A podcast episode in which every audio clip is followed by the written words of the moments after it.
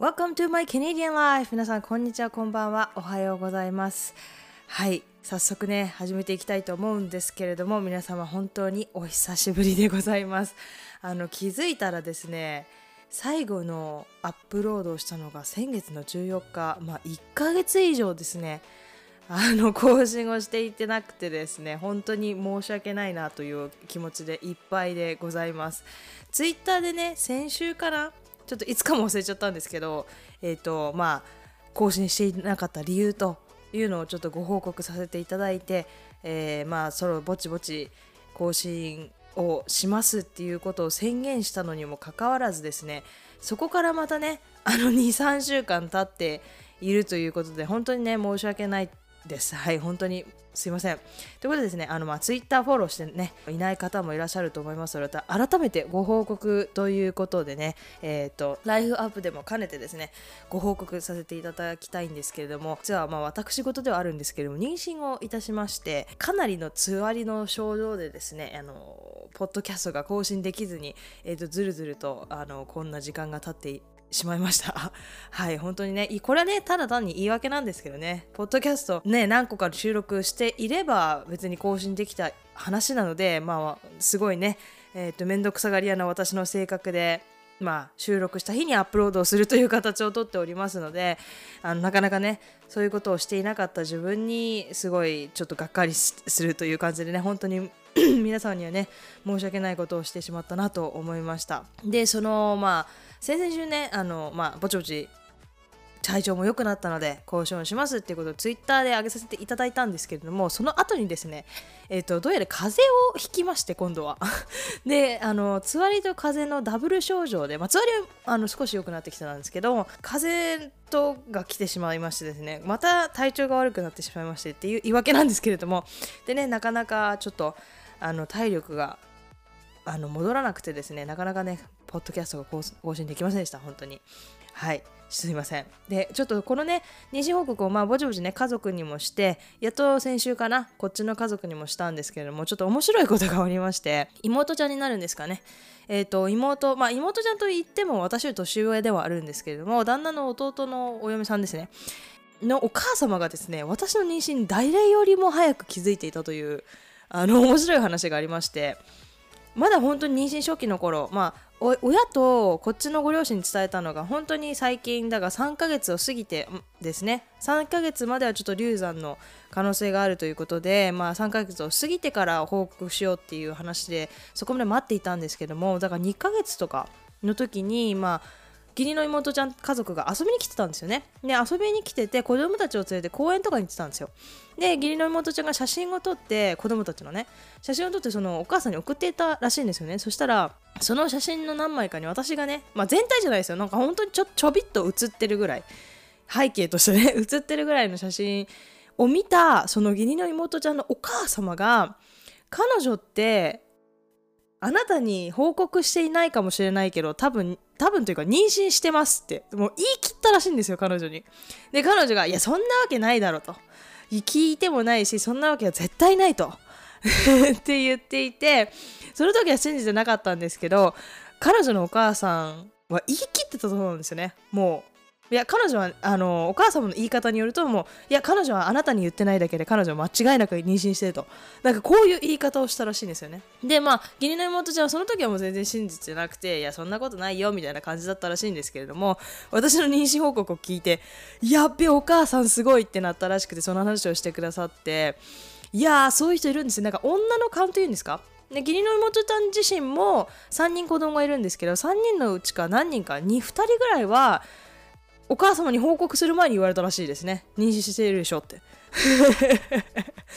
分かる人に分かるんですかね。なんかでも実際会ってるならまだしもその写真？しかも私がメインで写ってるわけではない写真？で分かるっていうのはすごいなと思いましたね。だって2ヶ月とかですよ多分まだ。だからこれはちょっと面白いなと思って。サイケックじゃねえかと思って、そういう人もいるっていう話ですね。はい。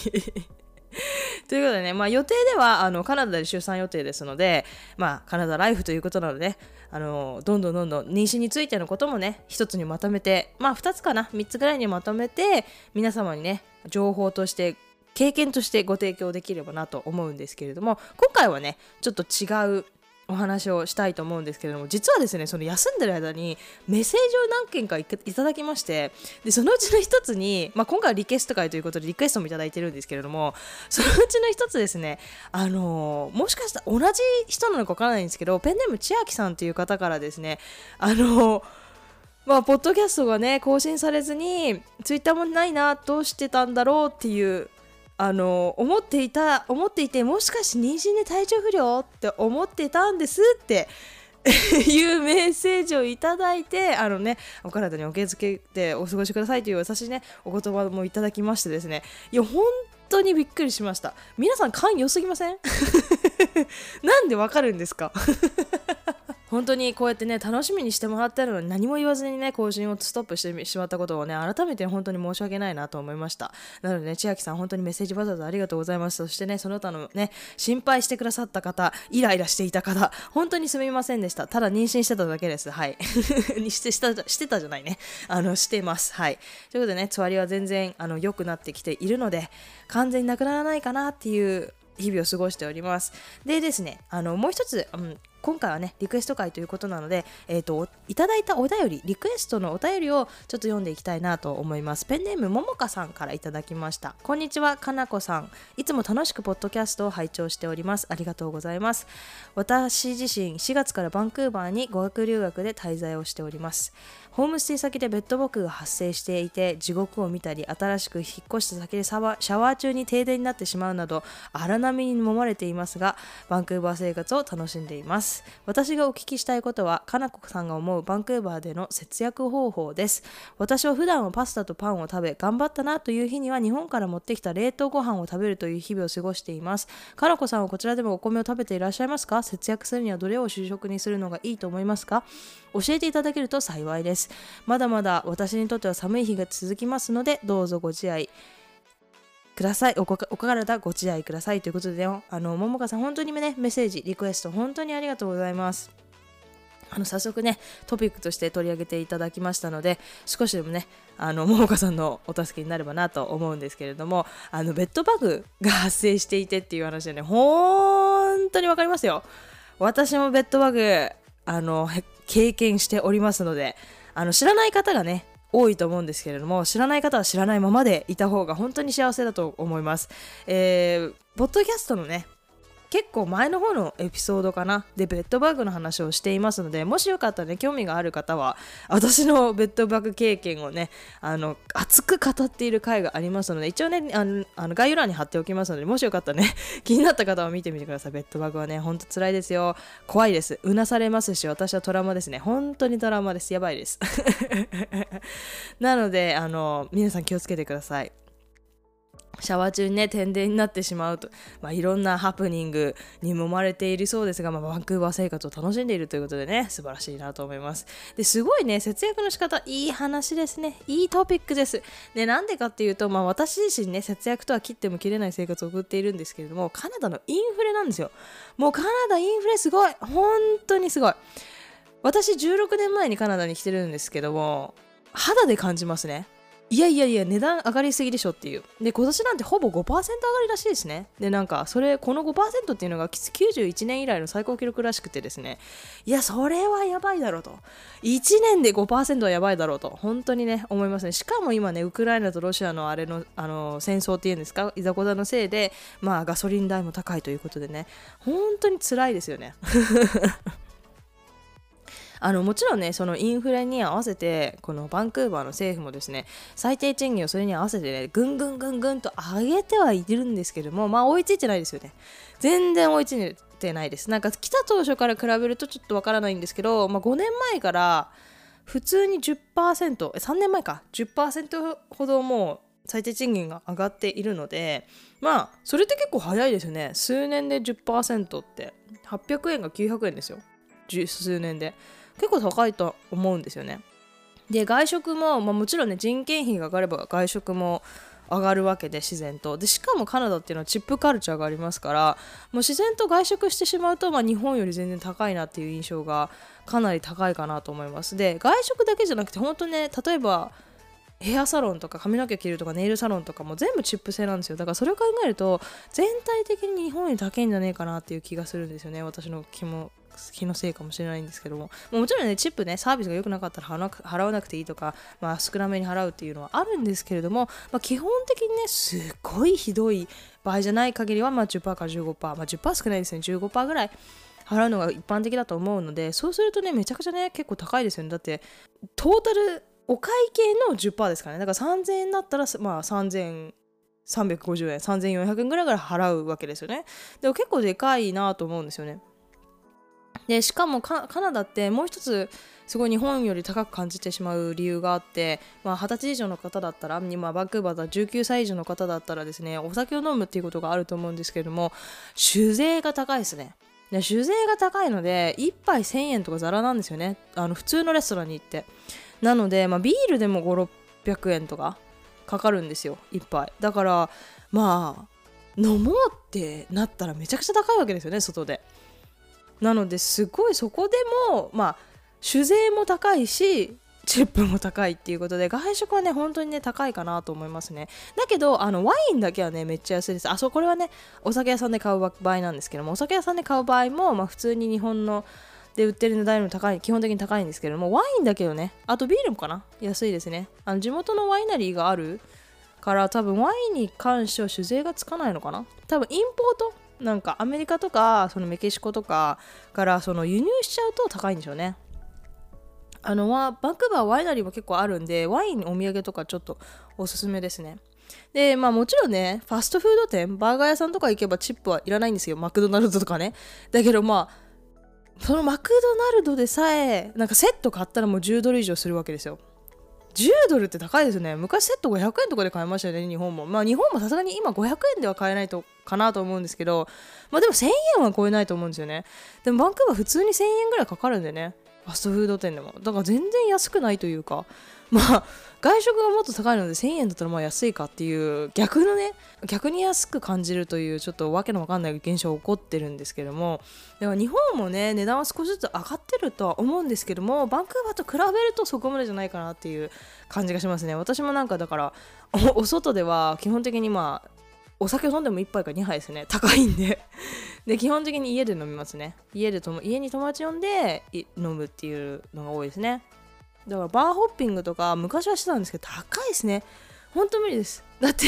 家で飲んだらまあ年が年っていうのもあるんでしょうけどまあ家で飲んだ方がねゆっくりとのおしゃべりしながら飲めるしって思っちゃいますね。で今回のねメインのねそのご飯とかっていうお話だったんですけれどもえっと、メッセージの中でね、多分、頑張ったな日という日に日本から持ってきた冷凍ご飯を食べる。まあ、冷凍ご飯ってそのチンするご飯のこと多分言ってると思うんですけれども、まあ、普段はね、パスタとパンっていうのね、めっちゃいいと思います。で、私に関してなんですけども、基本的にやっぱり主食って言われたら米ですね。なんかた、確かに日本にいた時よりも、日本にいたら多分ほぼ毎日食べるじゃないですか、米って。だけど、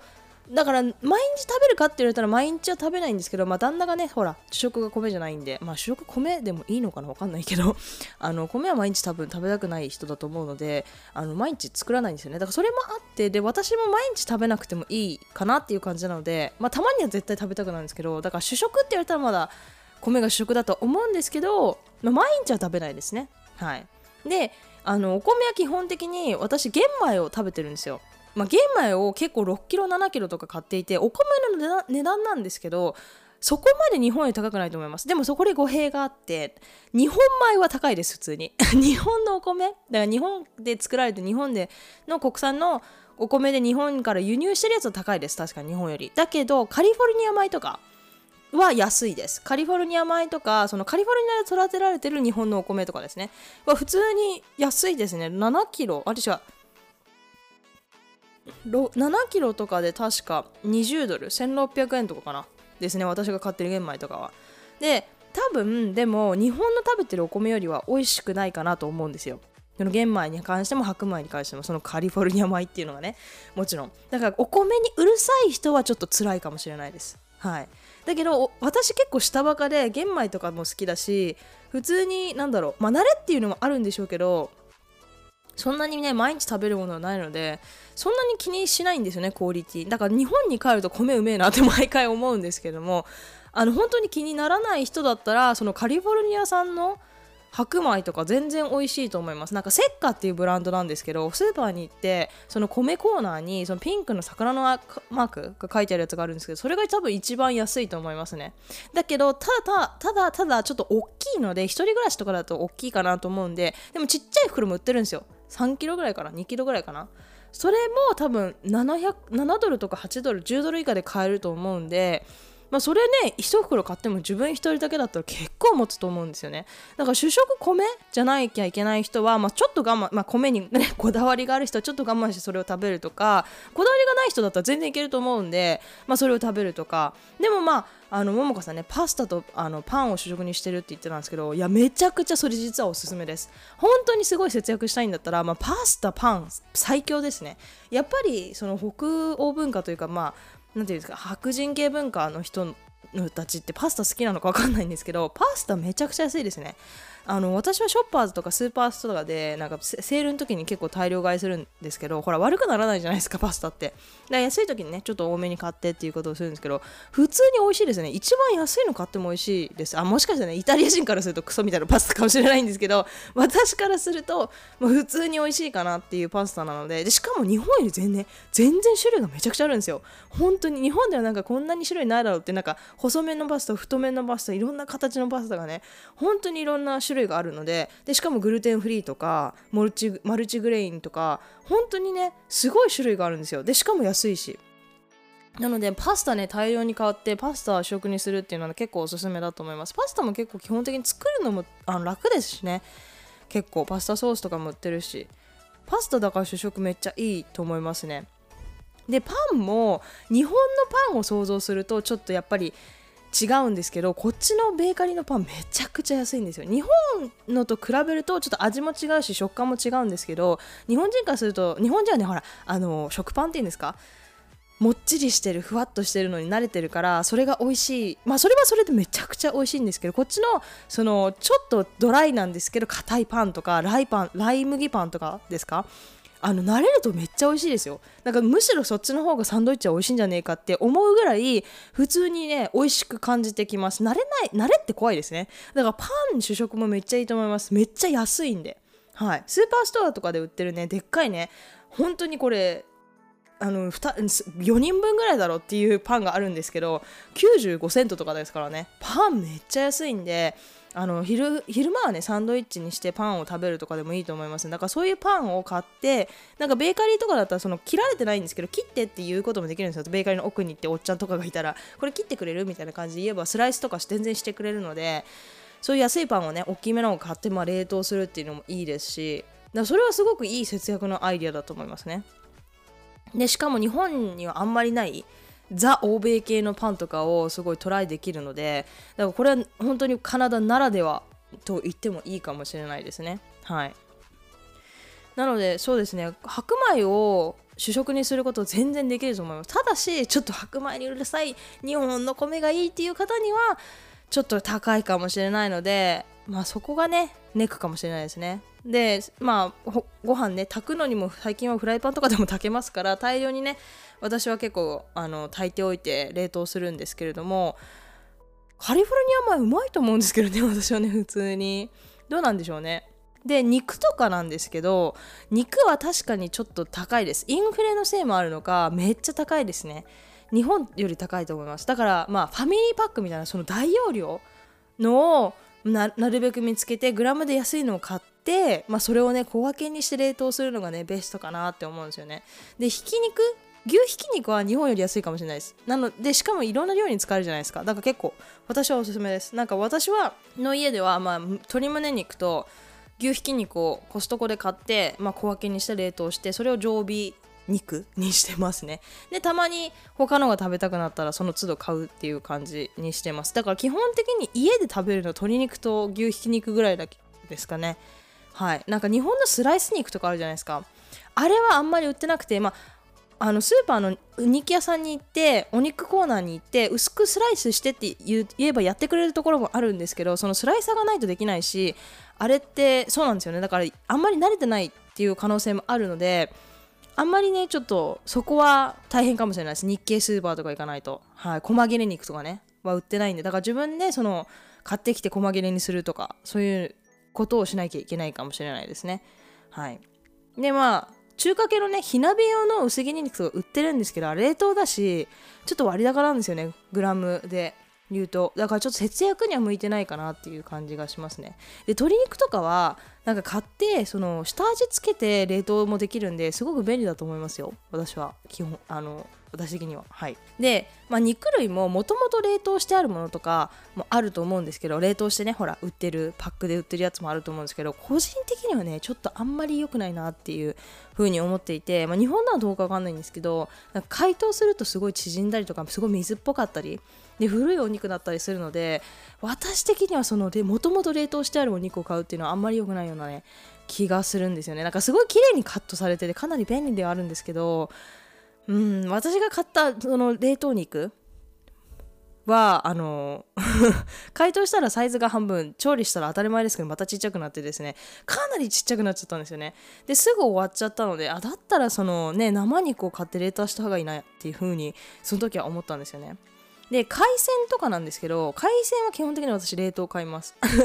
多分私がねあの魚のさばき方がわからないとか切り身があんまり売ってない。まあ切り身ね高いんですよめっちゃ。スーパー行ったら分かると思うんですけど魚の切り身めっちゃ高い気がするんですよねカナダ。なのでまあ海鮮とかっていうか魚のフィレフィレっていうんですか切り身ですかは冷凍品を買ってますね。できればもちろんね切り身っていうか生がいいんですけどね本当は。でまあそれはね私が調理苦手なだけだと思うんですけどもしね切り身安いよっていうところあったらね教えてほしいんですけどなんかスーパーなななんだろうなコストコとかだと切り身も売ってるんですけどあ売ってたかな？いやコストコは魚のままで売ってるんですよね。だから内臓は綺麗にしてあるかもしれないけどやっぱりさばかなきゃいけないんですよ自分で。だそれがちょっと嫌だなっていうのがあってですね。家ではちょっと魚はあんまり作んないですね。だから白身魚きれあの冷凍のやつとかサーモンの冷凍のやつとかは買うんですけどそれぐらいですかね。はい。で野菜なんですけどあの全然スーパーその肉を買うスーパーとかでも買ってもいいと思うんですけど私基本個人的に八百屋さんの方がちっちゃい八百屋さんとかあると思うんですよ絶対近くに。でそっちの方が気持ち安い気がするんですよね。でしかもそのその時々の旬のね野菜が安いのでそれを買ってね食べるのが一番節約かなと思いますね。あのでもまあ基本的には日本より少し高いのかなっていう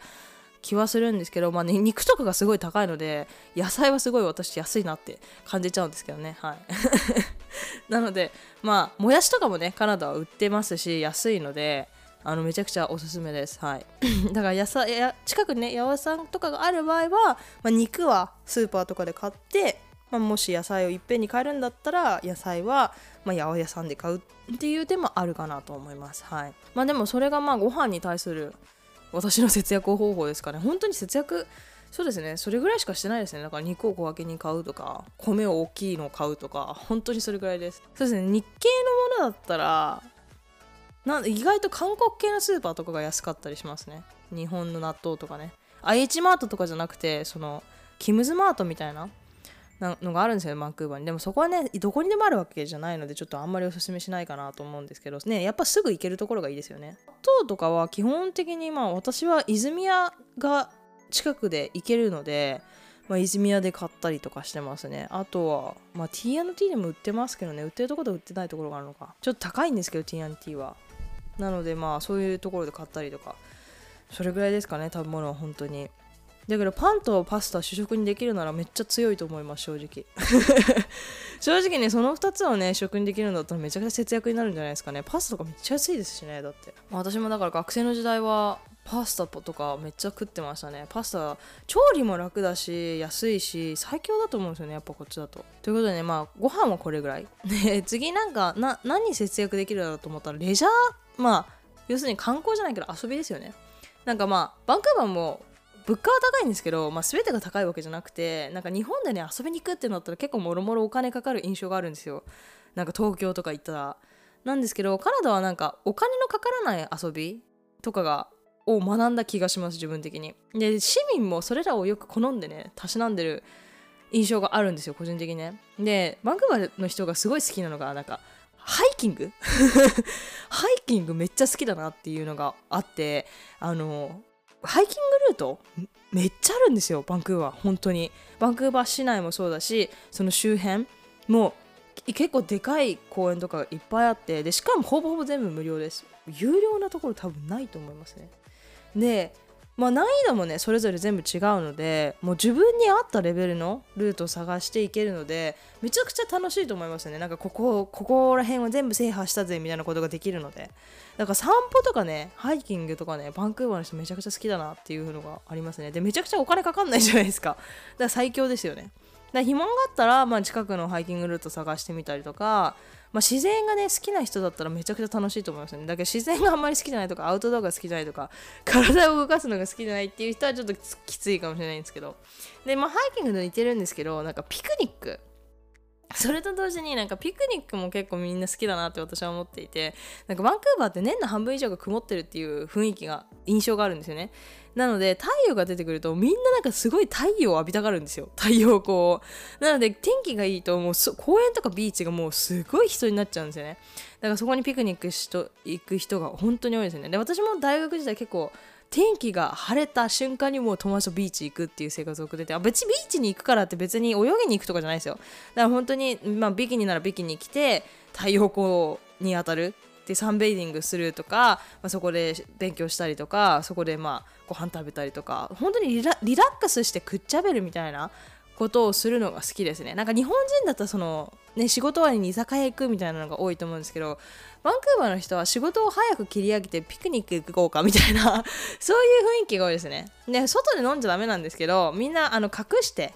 なんか暗黙の了解で大っぴらに飲まなければ OK みたいなところがあるんですよ。なのでまあ隠してお酒とか持ってってビーチとか公園で飲んでたりするので、まあ、そういうことをねあのしてる人は多いかなっていう感じです。であのビーチつながりですごい私個人的におすすめなんですけども市営プールがあるんですよバンクーバー市内に。ですごく安いんですよ。市営プールって日本でもめっちゃ安いですよね。なんか室内のもいっぱいあるんですけど一番いいの屋外。でしかもビーチ沿いにある市営プールなんですよ。なんかバンクーバー市内だと私が知ってるところが2箇所あってイングリッシュベイのやつと,、えーと、キツラノのところに2箇所あるんですけど入場料めっちゃ安いんですよ。確か多分56ドルもかからない。でしかもビーチの真っ隣にあるんでもう目の前のが海なんですよね。だからめっちゃ景色いいんですよ。だから本当にねめっちゃいいですよ。ね